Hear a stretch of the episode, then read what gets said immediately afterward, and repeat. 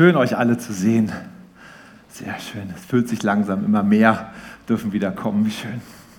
Ja, wir starten heute durch wieder mit Daniel. Es ist so ein spannendes Buch, ja. Es ist eigentlich schon so ein altes Buch der Bibel, und man könnte denken, so, ah, was hat das mit uns zu tun? Aber ich bin so erstaunt, wie top aktuell eigentlich dieses Buch passt zu uns, in unsere doch so verrückte aktuelle Zeit. Ja, passt das wirklich wie die Faust aufs Auge in manche Dinge. Ist echt total, total spannend, das mitzubekommen. So, Daniel und seine Freunde sind verschleppt in ein fremdes Land. Sie sind im babylonischen Königreich gefangen genommen sozusagen und sollen da dienen. Und ähm, alles ist anders. Eine andere Kultur, da gibt es andere Gewohnheiten, da gibt es andere Werte, alles ist irgendwie anders. Ja, sie selber haben die Kultur der Königskinder, aber sind in einer fremden, ganz einer fremden Welt. Ist das nicht wie bei uns auch?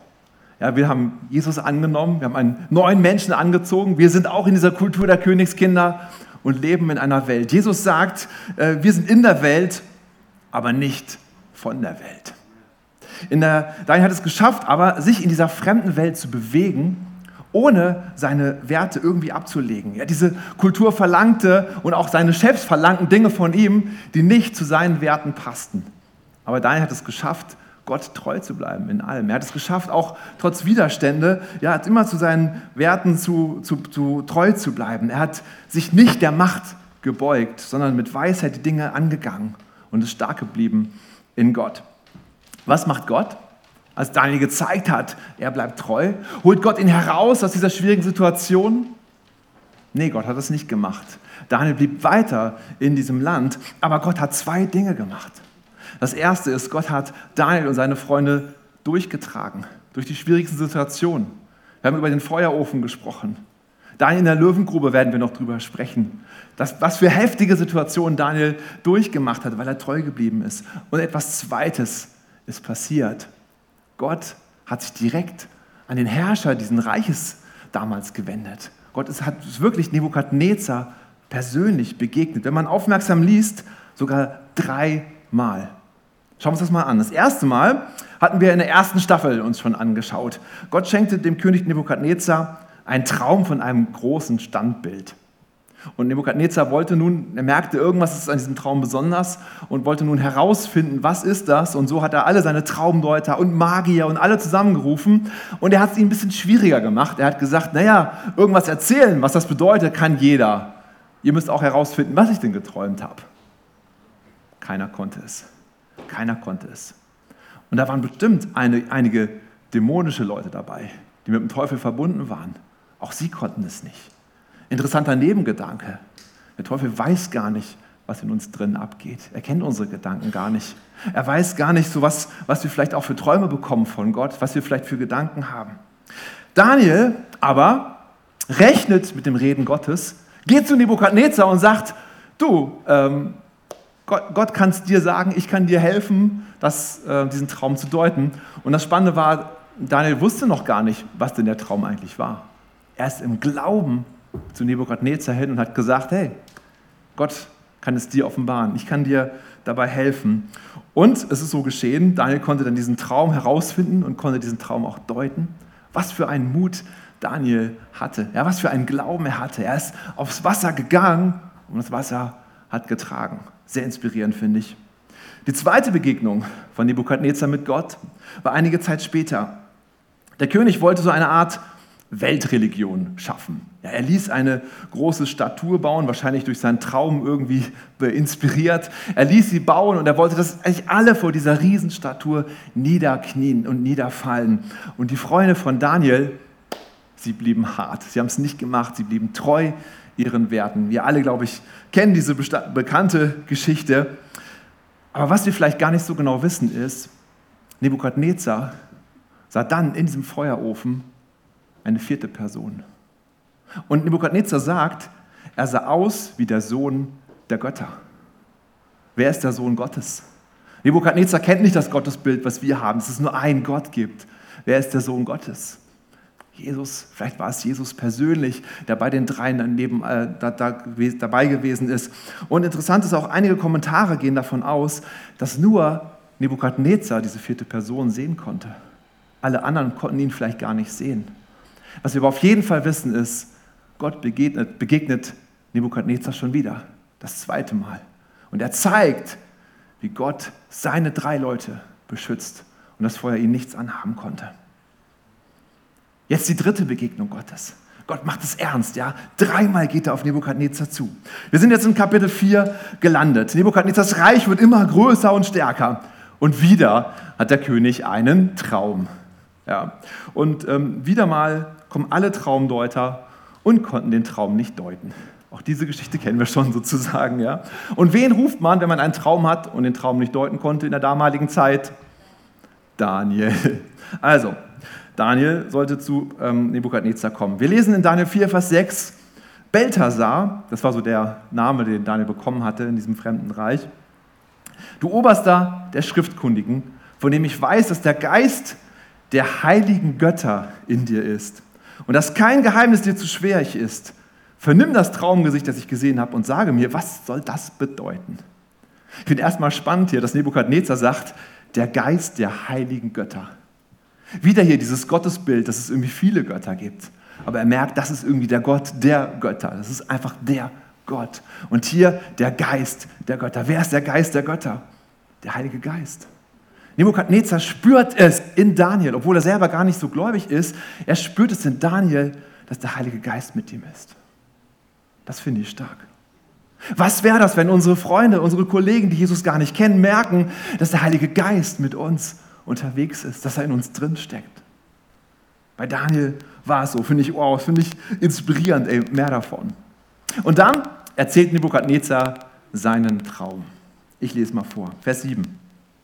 Ich schaute und siehe, es stand ein Baum mitten auf der Erde und seine Höhe war gewaltig. Der Baum war groß und stark und sein Wipfel reichte bis an den Himmel und er war bis ans Ende der ganzen Erde zu sehen. Sein Laub war schön und seine Frucht reichlich und Nahrung für alle fand sich an ihm.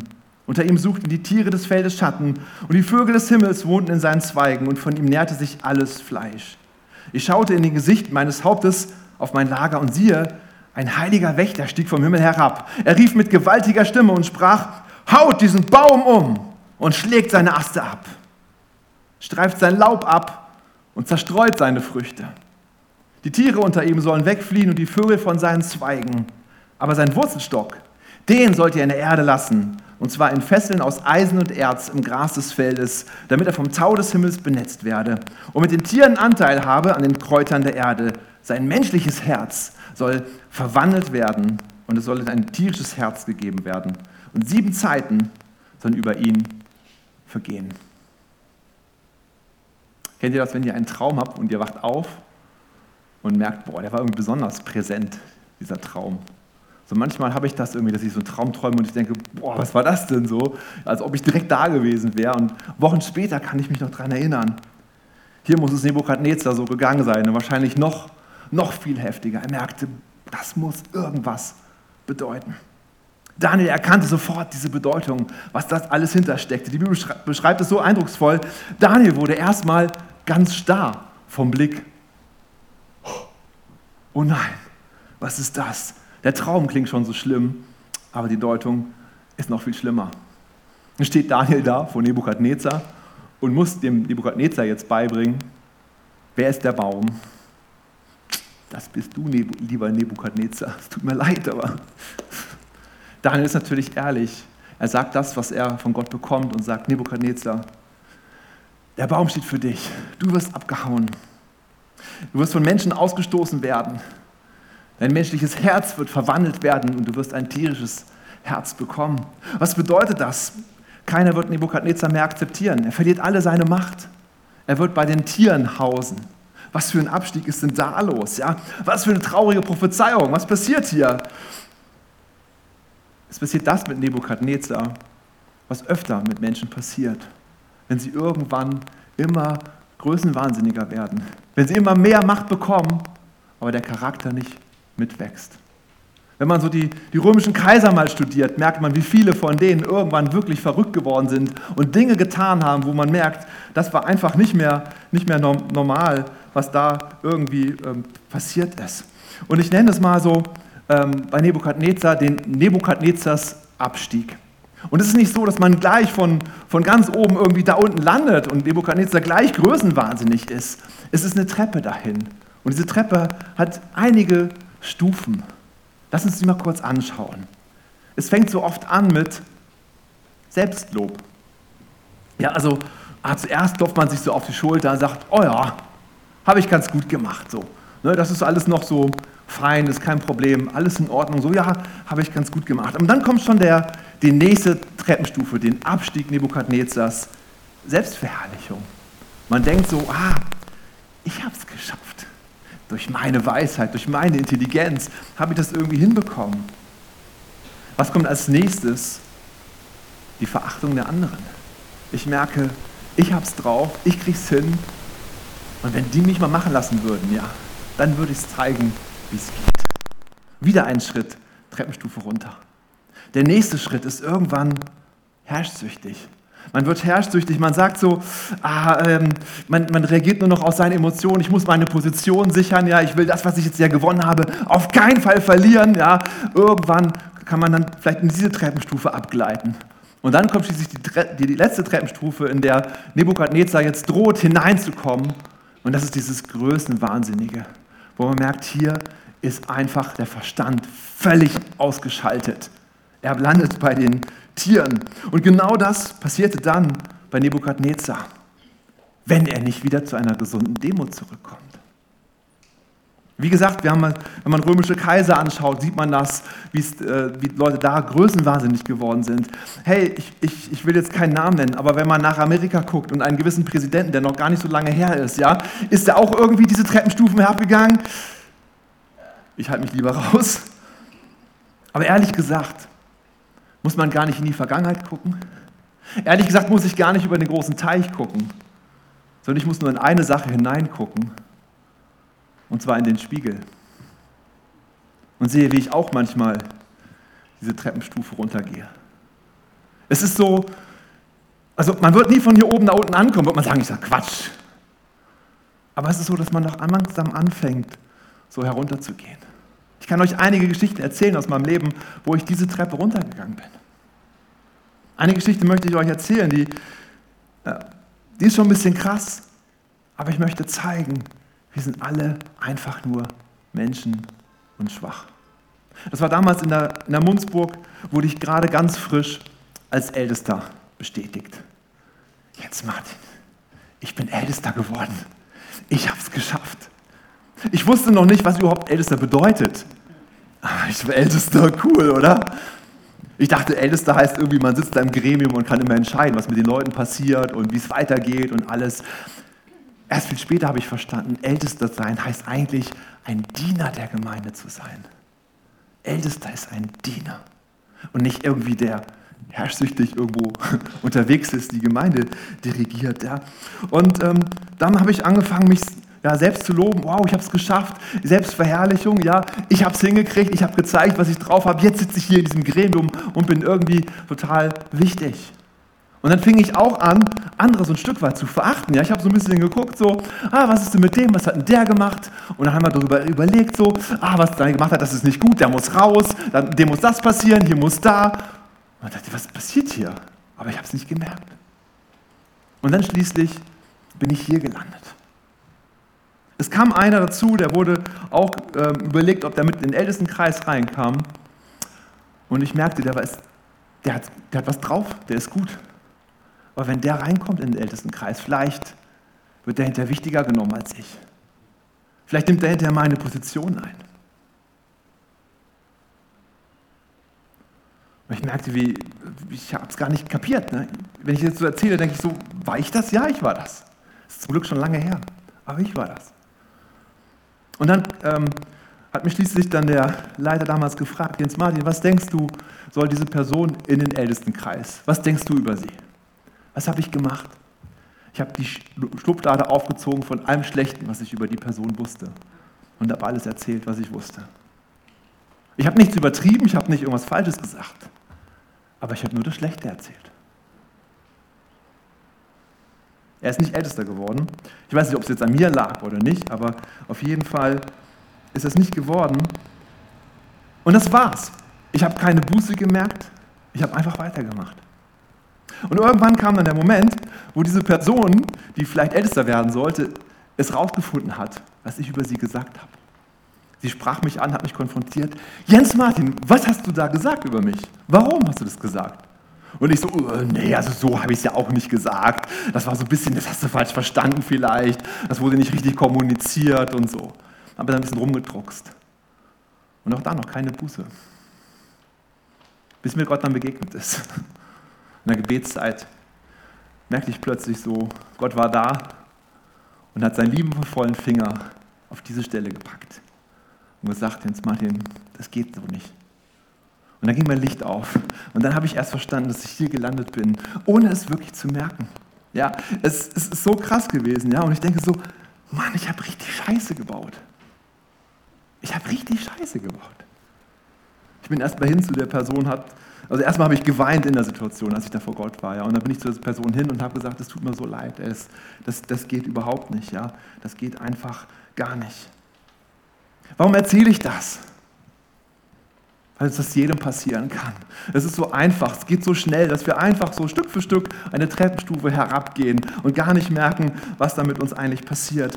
Und, und ich glaube, ich möchte einfach eine Gemeinde sein, wo wir ehrlich miteinander sind.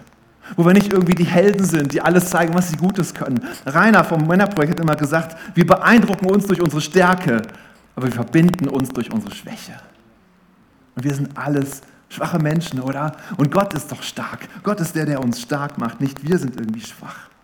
Was war jetzt bei Nebukadnezar los? Ja, in dem Traum von Nebukadnezar gibt es einen Hoffnungsschimmer. Da stand, die Wurzeln sollen extra nicht abgekappt werden. Sie bleiben da. Daniel wäre nicht Daniel, wenn er auch einen guten Rat hätte für Nebukadnezar. Er sagt dann ihm, darum, o König, lass dir meinen Rat gefallen. Vers 24.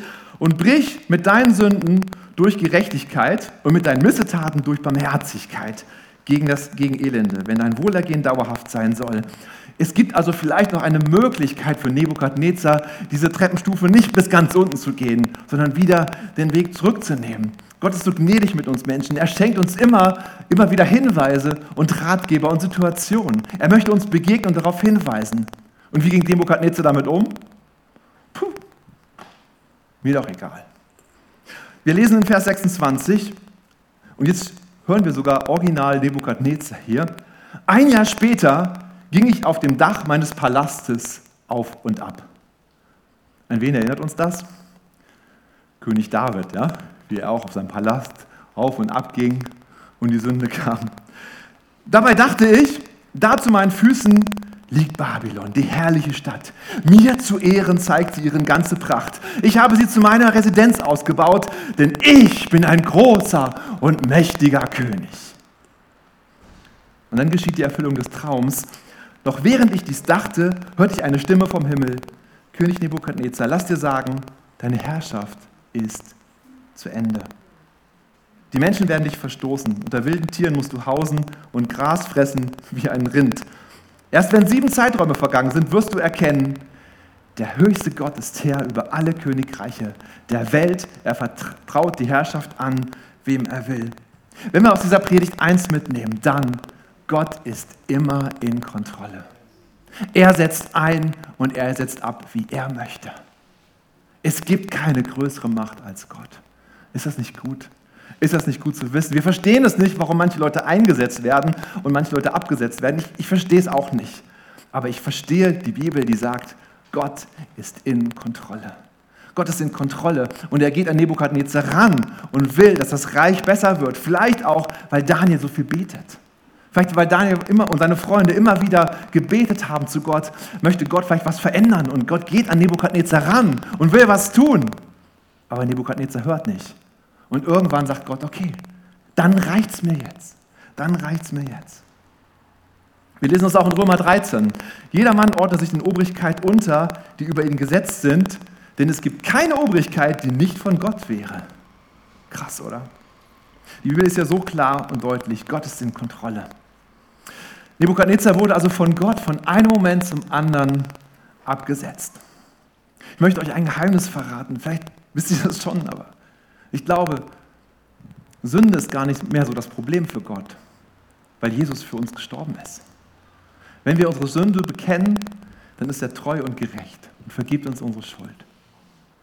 Wo aber Gott ein Problem mit hat, das ist mit Hochmut, das ist mit Stolz. Da steht, Gott widersteht den Demütigen, äh, den Hochmütigen. 1. Petrus 5, Vers 5. Eine neue Theologie habe ich heute mitgebracht. Witzig. Gott widersteht den Hochmütigen. Den Demütigen aber gibt er Gnade. Was bedeutet das? Ja, den Demütigen gibt er Gnade, ja. Aber ist die Gnade nicht für alle da?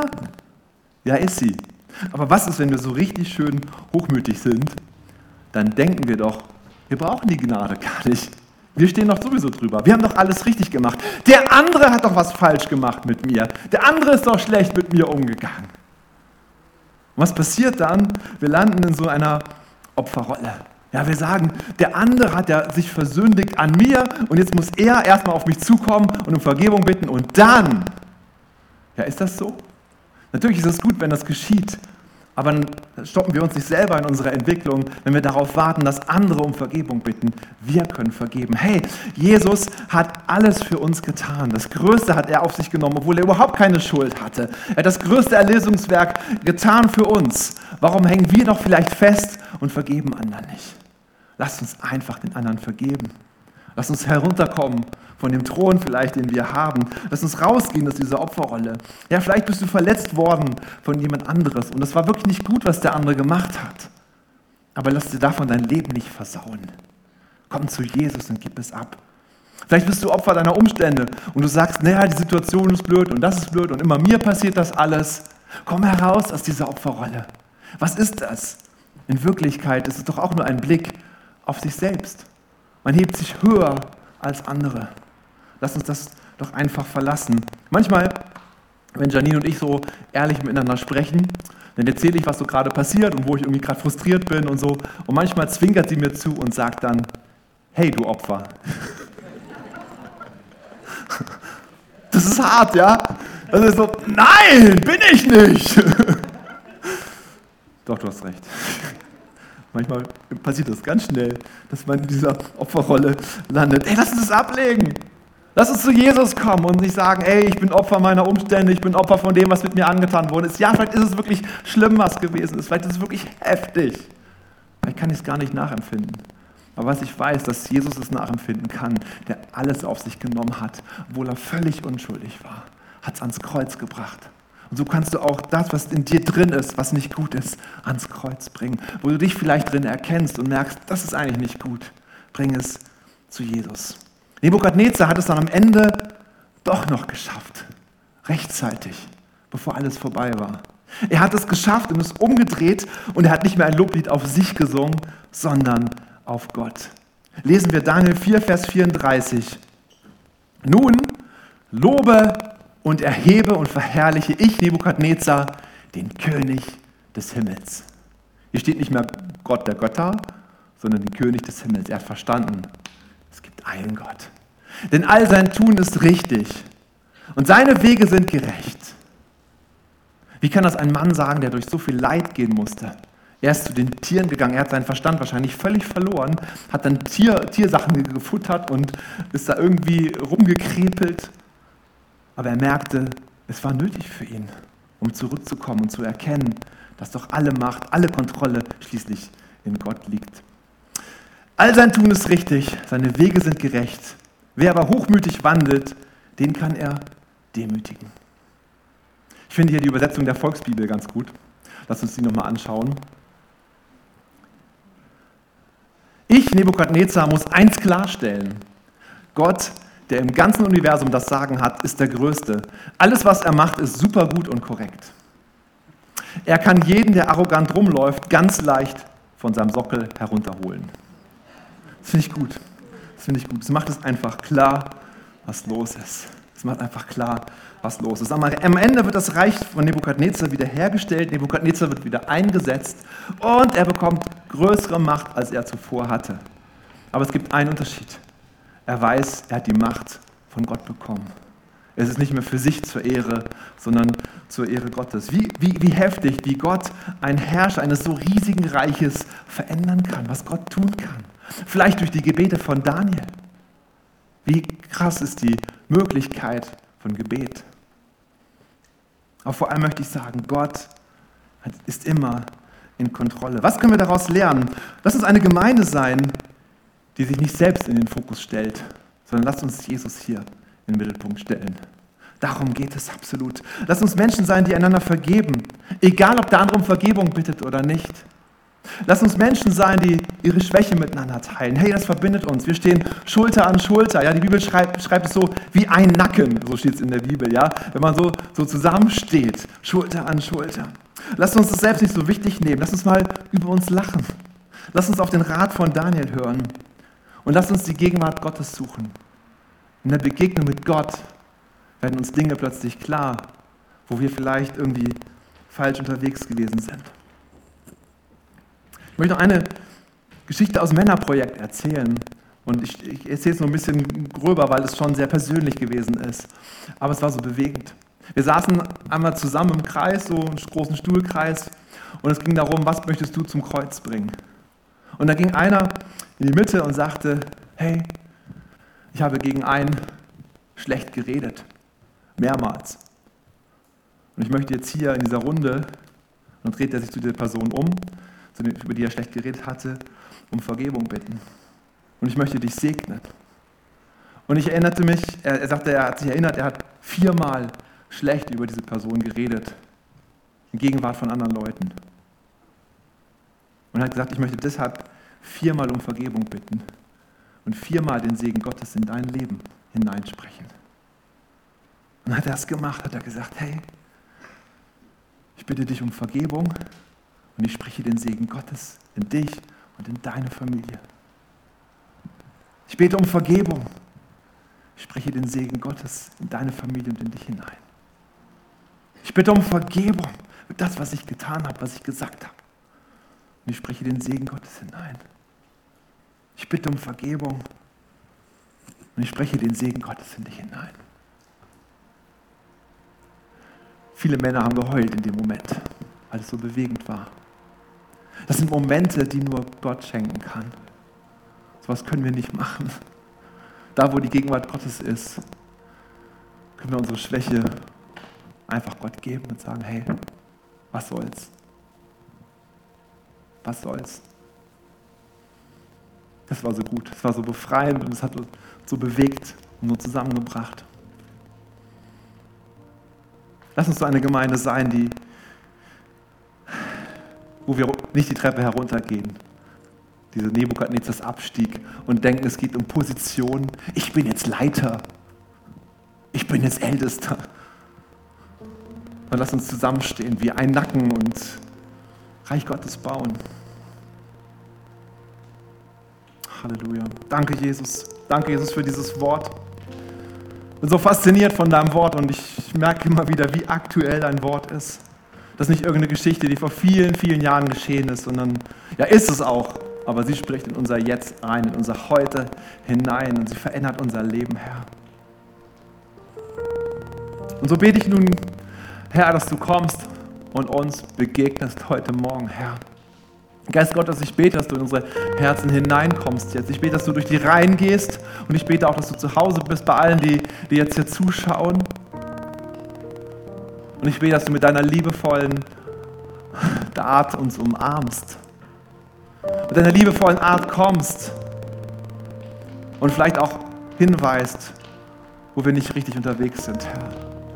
Wir wollen nicht festhalten an Stolz. Wir wollen nicht festhalten an Hochmut. Wir wollen nicht sagen, wir sind besser als andere. Wir wollen nicht sagen, wir wissen doch sowieso alles besser als die anderen, Herr. Sondern wir wollen es abgeben, Herr. Wir wollen sagen, hier sind wir, Herr. Wir haben alle unsere Schwächen. Wir haben alle unsere Probleme, Herr. Wir haben alle unsere, unsere Dinge, wo wir versagt haben, Herr. Wir bringen es vor deinen Thron. Wir bringen es vor deinen Thron. Dem, dem alles möglich ist. Du kannst unser Herz bewahren und wieder zurückholen. Du kannst, aus uns aus Situationen herausholen, die nicht gut sind, Herr. Dir ist alles möglich, Jesus. Halleluja, Jesus. Halleluja, Jesus. Nimm dir ruhig einen Moment Zeit und strick dich den, nach dem Heiligen Geist aus. Lass ihn reden zu dir. Gott kann zu jedem Einzelnen hier in dem Raum und zu Hause in einem Moment reden.